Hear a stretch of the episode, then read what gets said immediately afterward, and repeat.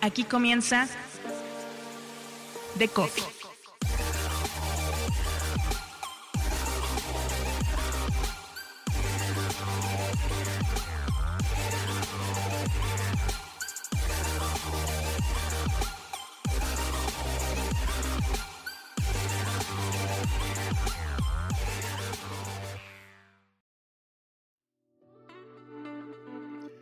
El peor momento de los medios puede ser el mejor momento de los periodistas.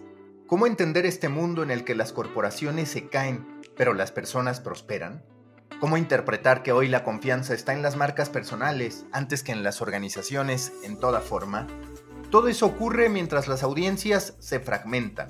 Los algoritmos hacen tanto para tantos que nadie consume lo mismo, que todos estamos en lo nuestro y entonces el terreno común es cada vez más difuso. Si todos están en lo suyo, ¿cuándo estamos en lo de los demás? Y en medio, como elemento de discordia y desconfianza, la desinformación, que impacta a todos, incluyendo a la generación Z. Y por eso se lanza Facts, así, con Z, Facts, verificadora de datos e información en torno a los formatos y noticias que consume la generación Z. Es Susana Pérez Solís, catedrática de la Universidad Ramón Lul, fundadora de Facts y pensadora de nuevos medios. Yo soy Mauricio Cabrera y este es The Coffee, episodio 18, temporada 4. Comenzamos.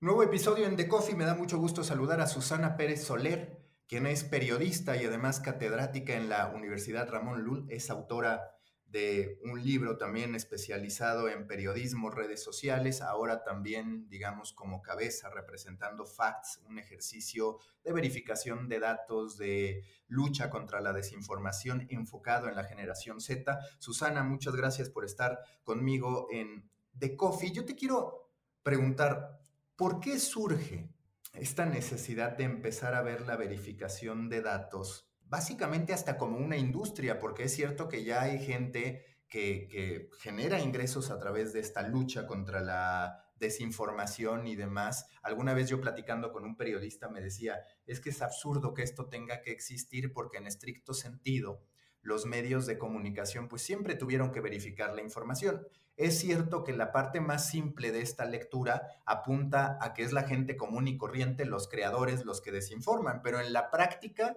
sabemos muy bien que también son los medios de comunicación. ¿Para ti en qué momento se revienta esta credibilidad en los medios de comunicación si tú tuvieras que hablar de un parteaguas? Por supuesto, no fue un hecho único. Se trata de una acumulación de hechos. Pero cuando tú percibes desde esta visión que tienes que los medios pierden la credibilidad? Pues bueno, en primer lugar, muchas gracias Mauricio por invitarme y respondiendo a tu pregunta, ¿cuándo los medios pierden la credibilidad? Yo no sé si los medios han perdido eh, totalmente la credibilidad, pero sí que creo que ha habido un cambio a raíz de la irrupción de Internet y sobre todo con las redes sociales. En el momento en que los usuarios, como tú bien dices, empiezan a crear contenidos, empieza a haber el problema de la desinformación ¿Y qué ocurre? Pues ocurre que en un principio ¿no? a nadie parece importarle. Facebook y Twitter dicen, no, nosotros somos eh, plataformas neutras y simplemente dejamos que los usuarios eh, pongan el contenido y nos desentendemos del tema. Pero en el momento, ¿no? lo recordarás bien, en que Donald Trump accede a la Casa Blanca, empujado por algunas fake news, noticias falsas como por ejemplo decir que el Papa eh, daba el aval ¿no? a esta candidatura de Donald Trump en contra de Hillary Clinton, nos ponemos todos un poco las pilas y nos ponemos un poco en alerta de que, ojo, la desinformación es un problema, ojo, la desinformación es un problema grave y a partir de ahí, ¿no? Facebook empieza a encadenar una crisis de reputación tras otra y empiezan a decir que van a hacer cosas para intentar frenar esta desinformación.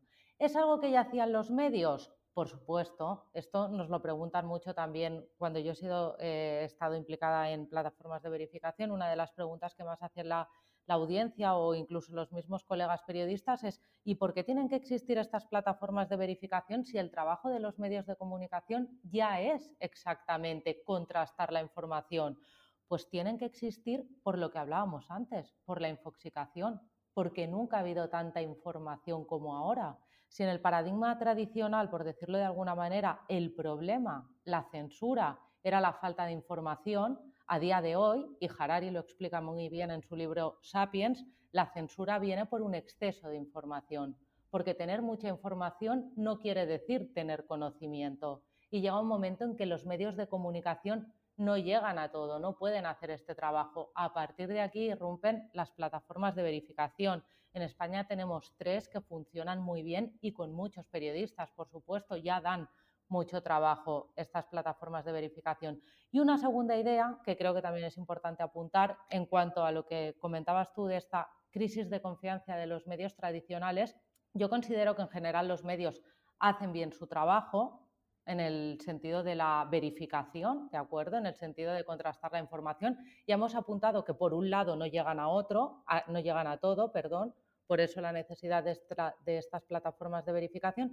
Pero por otro lado, una crítica que les podríamos hacer es que a veces no quieren bajar de este pedestal, de este monopolio un poco más elitista y tratan a la audiencia ¿no? un poco de manera condescendiente. Y esto es otra cosa que también diferencia, diferencia las plataformas de verificación. Las plataformas de verificación no tienen problema en verificar cualquier tipo de noticia, no tienen problema en utilizar un lenguaje que sea cercano en utilizar un lenguaje que sea divulgativo, de explicar, de charlar, de conversar, no de estar desde un pedestal sentando cátedra, que creo que es algo que a muchos usuarios no les gusta. Este tema de la infoxicación es un tanto complejo de entender porque digamos que la desconfianza en estricto sentido va hacia todos, hacia los intereses de las plataformas con sus algoritmos, hacia los creadores que de pronto pueden estar produciendo contenido y equivocarse voluntaria o involuntariamente, pero casi siempre digamos que la encarnación de la desinformación más costosa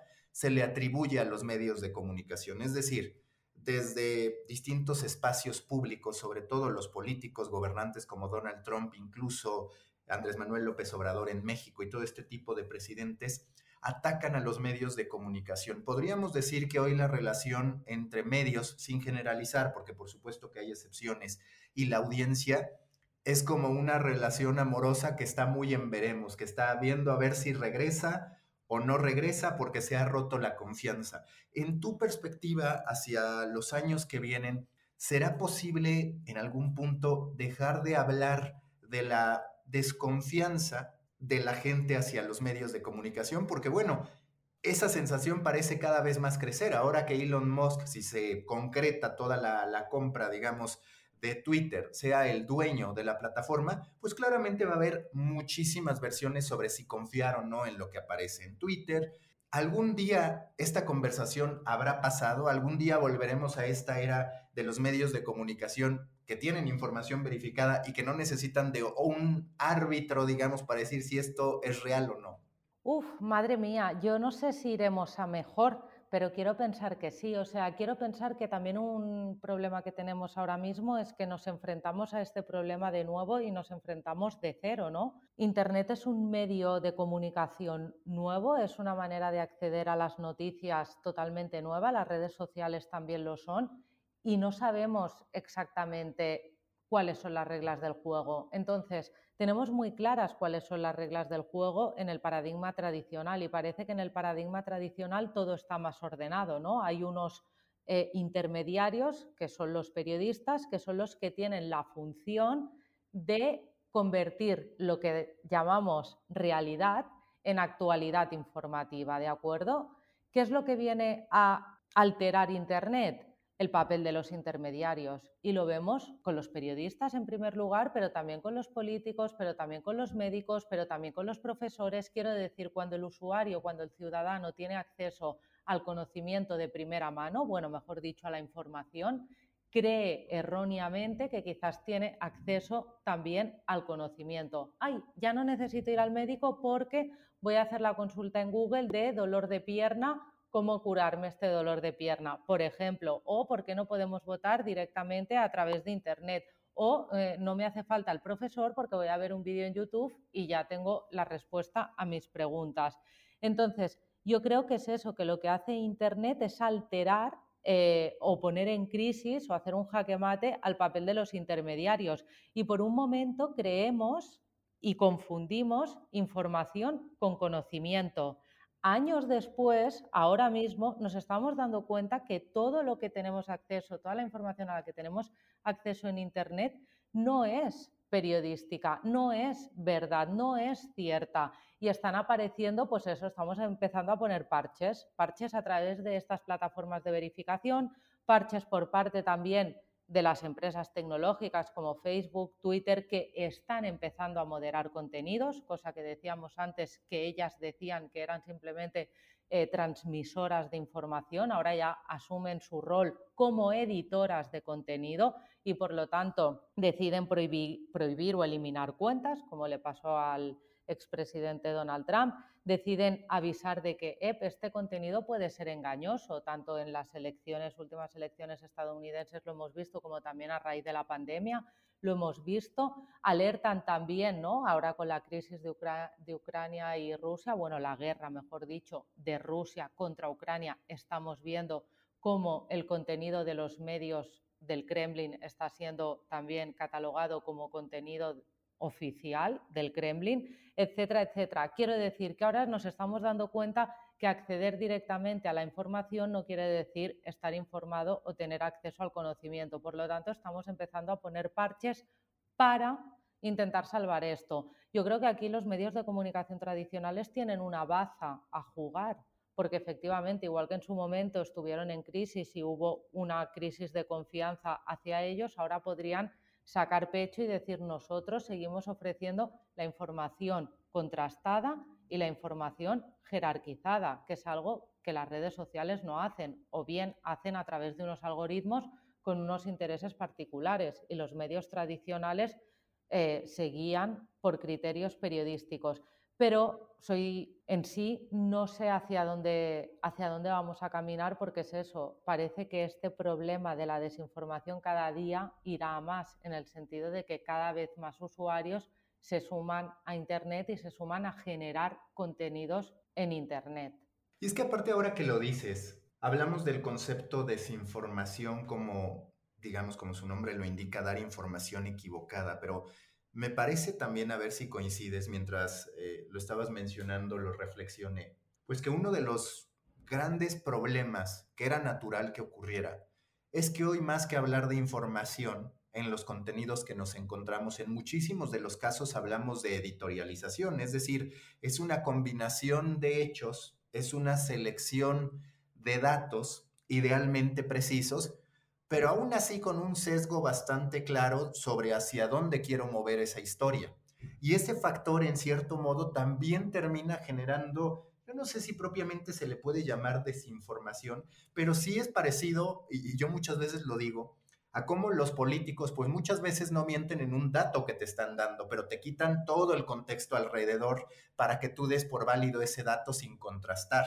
Y a ver si coincides, pero es tanto el llamado que te hacen como periodista, como creador, a que hagas tu propio contenido, que aunque sea un chiste, una editorialización, lo que sea, lo terminas metiendo. Es decir, es como si en el periódico hubiera estado fusionada la opinión con la nota informativa. Se rompió esa distinción, que era bastante evidente en el periódico, y hoy tenemos esta especie de información a conveniencia, si se le quiere llamar, que también puede derivar en desinformación o en el sesgo, digamos, de decir, esto es lo correcto y todo esto lo omito.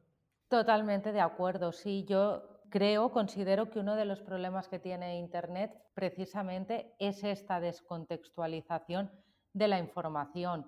Antes, efectivamente, como decíamos, ¿no? todo estaba más ordenado y en el papel, ¿cuáles son las dos principales funciones que hace un periodista y un editor? Por un lado, seleccionar lo que entra y lo que queda fuera de la agenda setting qué temas marcan la actualidad, qué temas no entran, porque muchas veces condicionas más a la gente cómo tiene que pensar o la puedes manipular simplemente omitiendo temas.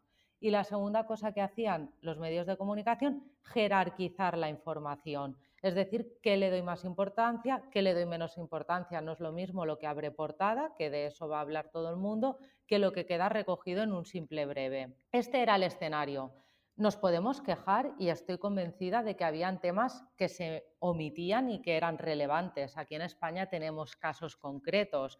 Por ejemplo, la famosa cacería del rey Juan Carlos, mm, que fue un tema que estalló en redes sociales y de estallar en redes sociales pasó a los medios de comunicación tradicionales. Estoy segura que hay miles de casos como estos. Pero lo que sí que está claro es eso, que teníamos todo como más ordenado. En el momento que aparecen las redes sociales hay muchísimo más desorden, hay muchísima más descontextualización y hay algunas cosas buenas como estas que comentábamos de poner temas en la agenda que si no, no aparecerían, de dar voz a personas que están silenciadas, eso también es importante, a las minorías, ¿no? Eh, fíjate con el tema del Me Too, el Black Lives Matter, cuántos temas y cuántas personas que antes estaban silenciadas y que en los medios no tenían cabida, ahora mismo, a partir de una etiqueta, consiguen que su demanda sea global y sea universal. Pero, por otro lado, a la contra, eh, juega este papel de la desinformación y efectivamente, eh, pues sin el contexto adecuado, utilizando la ironía como si fuera información. Es decir, hay mil maneras de confundir a los usuarios y de hacerles pasar información por algo que no eh, necesariamente lo es. Y a este respecto, ¿qué es lo que tú percibes como una necesidad específica? Ya mencionaste algunas cosas en, el newsletter que, en el que platicamos contigo, pero, ¿qué particularidades identificas sobre la desinformación en la generación Z? Que en efecto es una generación que quizás no está tan al pendiente de lo que haga o diga un presidente, sino más sobre grandes temáticas sociales que hoy se libran, que no están en muchísimos de los casos recibiendo la atención debida y demás. ¿Qué particularidad hay al decir yo estoy combatiendo la desinformación en torno a la generación Z? Yo creo que es importante eh, crear una plataforma de verificación vinculada para la gente joven porque realmente el consumo de información que hacen es muy distinto del que hace pues, la gente de más edad.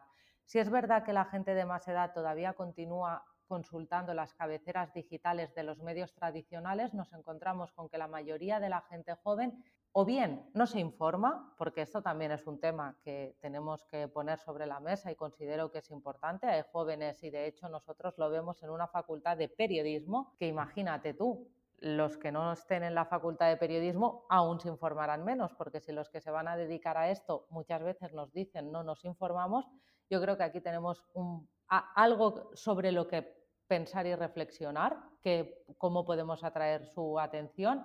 Segundo, se informan a través de las redes sociales o bien se informan a través de la televisión, pero sí que es verdad que cada vez menos se informan a través de los medios de comunicación tradicionales o de los medios digitales. Entonces, creo que es importante ir a los canales en los que ellos se mueven y ver qué temas les interesan a ellos.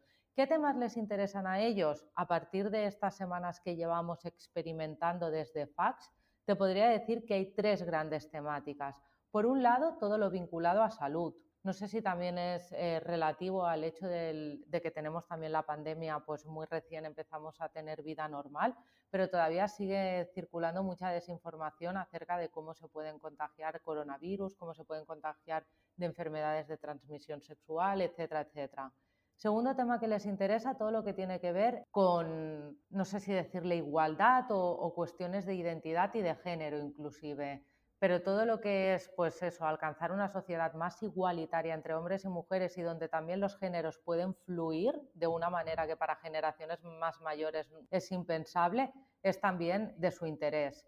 Y finalmente todo lo que tiene que ver y todo lo que está relacionado con el medio ambiente. Entonces en FAX lo que estamos tratando muchísimo son estas tres temáticas que para un gran medio quizá quedarían en el cajón de sociedad y que aparecerían un día sí, un día no, pero que para ellos es el eje central de la conversación. Estos temas sí que les interesan y sobre estos temas sí que consumen información. Respecto a la campaña de lanzamiento que ustedes tuvieron, debo decir que en lo personal me gustó el posicionamiento porque por lo general tienen una aproximación más tradicional. Aquí te quiero preguntar, ¿cuál ha sido tu propia perspectiva, tu propia lectura, la lectura de Facts sobre la aceptación o no que ha tenido eh, la campaña de lanzamiento por parte de Fax, estos primeros elementos, estos primeros materiales y demás? Hombre, de momento estamos contentos, llevamos muy poquito eh, funcionando, hace prácticamente mes, mes y medio que hemos arrancado, pero sí que es verdad que dentro del sector sobre todo ha tenido muy, buen, muy buena acogida y que la gente está interesada eh, por esta plataforma de verificación. Veremos con el tiempo cómo funciona y cómo va, pero de momento estamos teniendo una buena acogida. También decirte que somos muy conscientes que no somos un medio de primera lectura ni casi de segunda, en el sentido de que, por un lado, ¿no? Eh, la gente que se informa lo va a seguir haciendo a través de los medios más generalistas que pueden tratar todos los ítems de la sociedad y por el otro también existen las plataformas de verificación como Neutral o Verificat o Maldito Bulo aquí en España por lo menos que tratan temas más de asuntos políticos, o sea, más eh, para, para, otro target.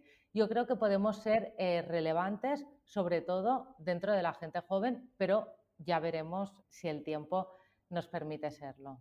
Más allá de jóvenes o no jóvenes, yo tengo esta hipótesis de que nuestro concepto de información general ha cambiado, el de las personas, y no el de los medios de comunicación. Es decir, de pronto para mí información general sí es de vez en cuando enterarme de algo que haya hecho determinado presidente, de algo que haya hecho o declarado la ONU, pero en términos generales digamos que mi información general es un newsletter de medios, es un newsletter de marketing, es un newsletter de emprendimiento, es determinada parte de entretenimiento. Está fisurada desde tu perspectiva la idea de la información general y les hace falta, en caso de que sea así, a los medios reinterpretar cómo es esa información general, cómo debe ser la curaduría, por así decirlo, de una información general, porque a mí a veces me queda la sensación que ese es el problema, que los medios siguen con, vamos con este reportero a que nos diga la noticia que en realidad ya se supo. Es, es digamos, como el típico desfase del periódico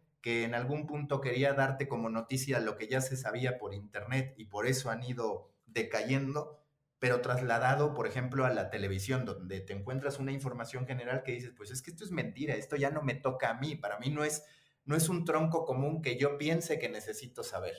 Estoy totalmente de acuerdo contigo. De hecho, también es otra de las cosas que trae Internet ¿no? en este cambio del paradigma tradicional al paradigma digital, que es la fragmentación de las audiencias. Es decir, en Internet, ¿qué es lo que funciona? En Internet lo que funciona es un proyecto de nicho que por eso también nace Fax y por eso he insistido tanto con los alumnos del máster en decir, no vamos a hacer lo que ya están haciendo los medios generales ni tampoco lo que están haciendo ya las plataformas de verificación. Hemos de hacer algo que sea totalmente nuevo y hemos cogido por eso la generación Z como nuestro principal foco para transmitir la información. Dicho esto, ¿qué es lo que funciona en Internet? Todo lo que sea proyecto de nicho fantástico por un lado, pero por el otro, como tú bien apuntas, esto fragmenta las audiencias. Cuando nosotros solo teníamos acceso a la información a través de la televisión o a través de los periódicos, todo el mundo tenía la misma agenda, ¿no? Eran los medios quienes marcaban la agenda setting. Ahora hay muchísima fragmentación. Y es verdad que los medios tradicionales se han quedado atrás, totalmente de acuerdo. En España, no sé cómo funcionan las cosas en Latinoamérica, pero ahora sí que considero que está habiendo un cambio de perspectiva y te explicaré por qué. Veremos también con el tiempo si se consolida o no. Aquí en España el modelo de negocio durante mucho tiempo ha sido el impacto y por lo tanto la principal vía de financiación era la publicidad. Por lo tanto se hacían muchas noticias que eran SEO para conseguir gran impacto.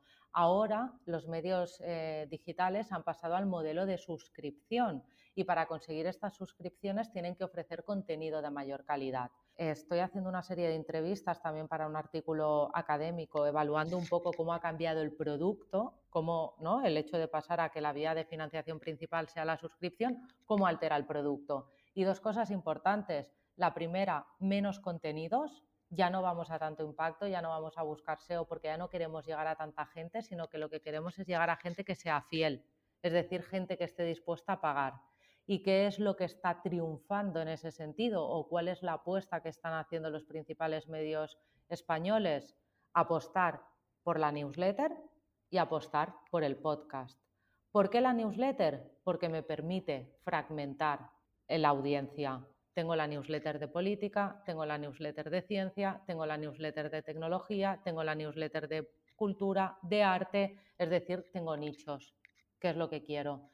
Y el podcast un poco en el mismo sentido y también buscando una audiencia que sea más joven, una audiencia que quizás no te va a ir al medio digital, que es lo que decíamos, ¿no? Los jóvenes no van a ir a comprar el periódico en el kiosco y tampoco van a ir seguramente a leer un medio digital, pero sí que van a ir a Spotify y van a encontrar ahí un podcast que les puede interesar. Por lo tanto, fragmentar audiencia en el, en el caso temático te lo da la newsletter en el caso de edad, franja de edad, te lo da el podcast. ¿Y cómo van a ser, si cabe, o ya están obsoletos los noticieros? Porque es algo que yo también por distintos proyectos he tenido que estar reflexionando, ¿no? Sobre todo las televisoras que dicen, yo voy a poner mi plataforma de streaming tradicional con noticieros. Y lo que yo les digo muchas veces es, es que siento que ya no hace falta ese formato.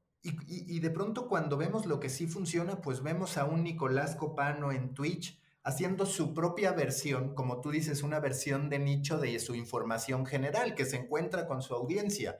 O vemos a Nanísimo, español, él, pues que al final también tiene un tipo de información general un tanto curioso, porque lo cierto es que cubre a Joe Biden, cubre a Donald Trump, pero también cubre lo que pasa en LOL, en Warcraft, en algún juego que se le ocurra, y la gente lo ve bien.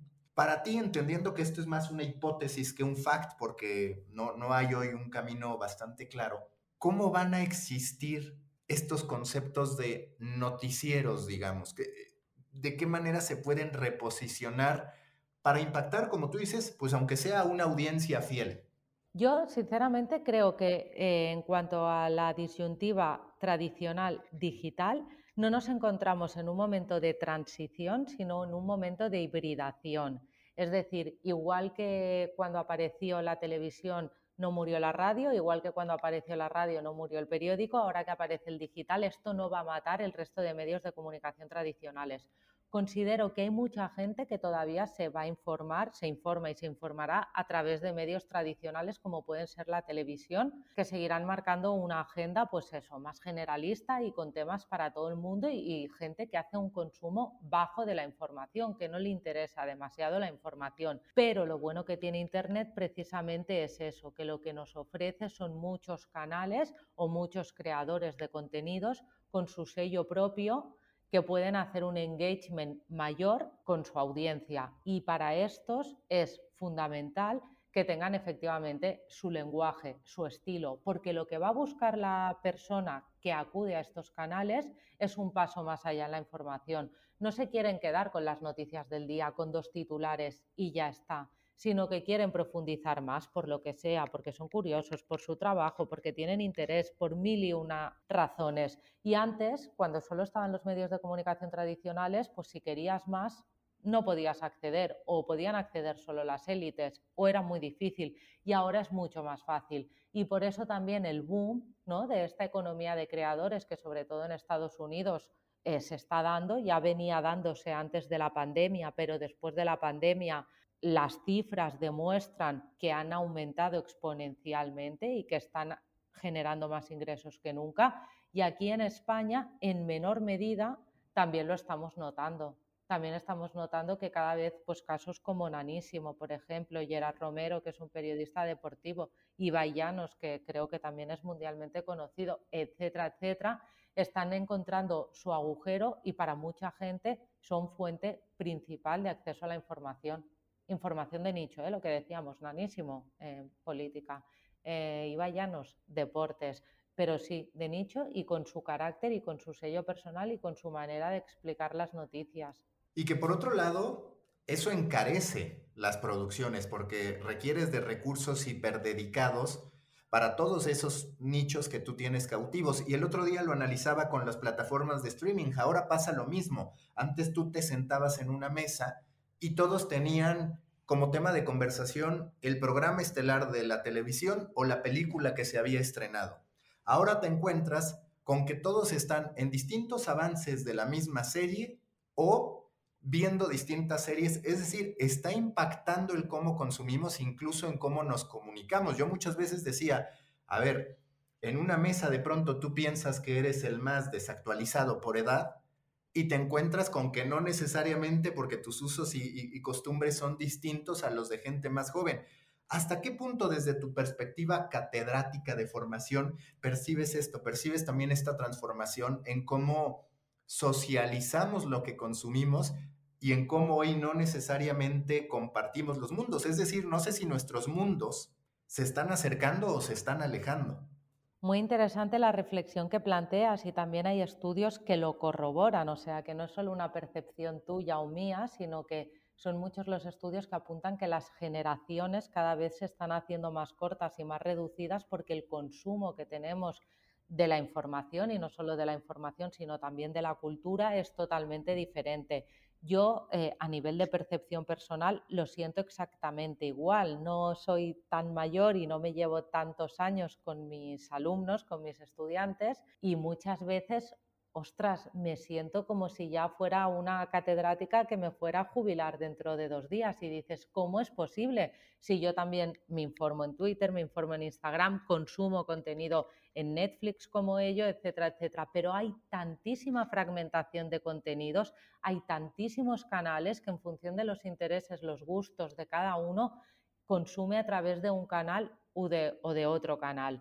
Yo creo que por una parte es eh, interesante porque como tú bien dices, lo que pasa aquí es que ha cambiado nuestra manera de acceder tanto a la información como a la cultura y esto es a raíz pues, de la irrupción digital y esto es porque cada vez más gente puede ser un creador de contenidos, puede dedicarse y puede vivir de su pasión. Entonces, por un lado, hay cosas que son fantásticas, hay cosas que son buenas y creo que estamos en un pues en un momento creativo muy importante, ¿no? Antes si querías ser periodista, por ejemplo, tenías que pasar sí o sí por los medios de comunicación, te tenía que contratar una empresa y una empresa para hacer un periódico tenía que tener rotativas y el coste de una rotativa era algo impensable y si tú no accedías a pasar ese filtro, a ser contratado por esa empresa, tú no podías ser periodista. Yo por eso les digo siempre a mis alumnos que a veces vienen un poco deprimidos, les digo, no, no, no vengáis deprimidos porque quizá es un mal momento eh, para la industria periodística, porque es verdad, ¿no? Hay muchos recortes, etcétera, etcétera, salarios bajos, pero es un muy buen momento para el periodista, es decir, para la persona que tiene ganas de apostar, de emprender, de intentar hacer algo, etcétera, etcétera. Pero bueno, a la vez esta fragmentación de las audiencias y también de, de los temas, ¿no? El hecho que decíamos de que consumimos series totalmente distintas o estamos hablando de temas totalmente diferentes a partir de que vivimos todos en el mismo sitio y tenemos unas edades más o menos similares, en parte me preocupa un poco y por eso siempre creo que es importante. Yo, por ejemplo, es eso, también hago un, consumo de información mucho a través de podcast, mucho a través de newsletter, a través de redes sociales, pero intento también consumir un par o tres de cabeceras de medios digitales y un par de telediarios al día para por lo menos estar informada de los temas que son conversación de todo el mundo, por decirlo de alguna manera. Me gusta cerrar así el podcast contigo. El otro día hablaba con Adriana Amado y ella también decía, es que hay que separar, y yo coincido, la crisis de los medios con la crisis del periodista. Porque es una realidad. Hoy los medios de comunicación como organizaciones están muy comprometidos.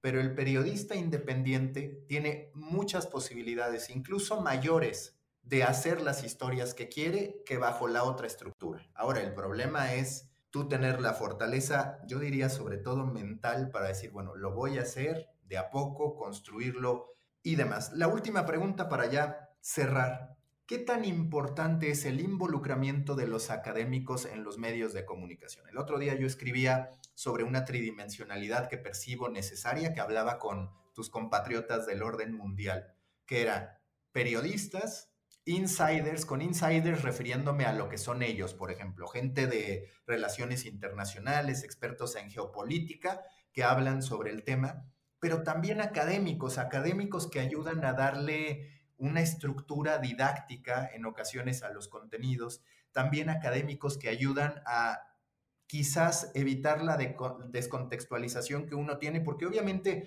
si tú hablas con alguien que ha hecho mucho dinero en una industria, su perspectiva va a estar sesgada. Eh, o, o, si tú hablas con una persona que tiene estas creencias, va a estar sesgada. La academia en la teoría, pues está más fundamentada en los hechos y en las estructuras. ¿Qué tan distante ves este involucramiento de la academia en los medios y como los medios me contestaron, varias personas de medios me contestaron, también uno de los grandes temas es que los académicos sepan aceptar acercarse a las audiencias sin aburrirlas.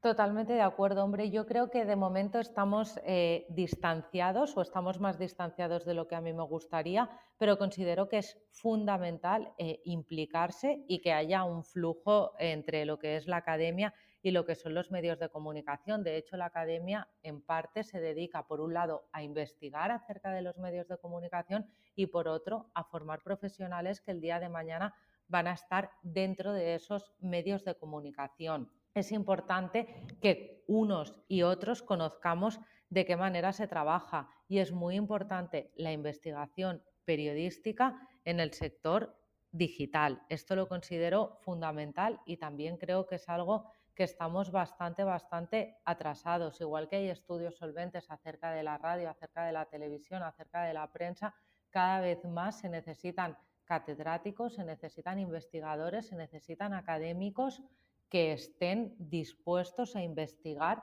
cómo se está haciendo la información en esta nueva era, porque como decíamos, ha cambiado la manera en que consumimos información, pero es que ha cambiado también la manera en que tenemos que formar a los profesionales del futuro. Si no formamos a los periodistas conociendo qué es el lenguaje Internet, conociendo qué es el SEO, conociendo qué es la emprendeduría, conociendo cómo ellos mismos pueden hacer un plan de negocio, un social media plan para generar estrategias de comunicación digitales, etcétera, etcétera, no vamos a avanzar en este campo y en, este terreno. Y creo que es algo totalmente necesario también para los medios de comunicación, que uno de sus principales temores es que no llegan a esta generación Z de la que tanto hemos estado hablando en la charla de hoy. ¿Cómo podemos alcanzar a la generación Z? Te preguntan muchas veces y muchas veces, de hecho, estos eh, creadores de contenidos de los que estamos hablando, que son independientes o nacen como proyectos independientes, luego son absorbidos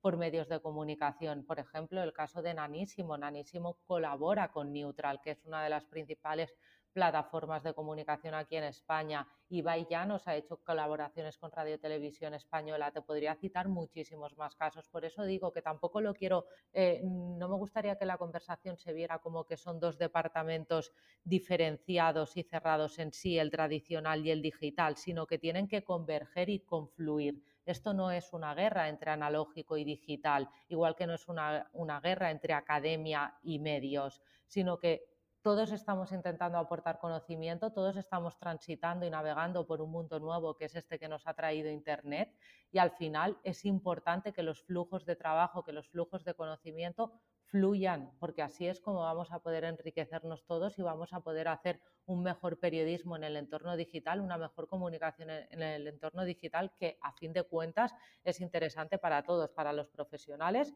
para los medios, para las empresas y para la ciudadanía, para la audiencia. Como ahora que la Rolling Stone lanza toda una edición especializada dedicada a los creadores y pone a Mr. Beast en la portada junto con Bella Porsche también con una portada adicional de realidad aumentada en la que te puedes probar el maquillaje y demás. Muchísimas gracias, Susana Pérez Soler. Seguramente seguiremos la conversación. Estamos atentos. Muchas gracias a ti, Mauricio.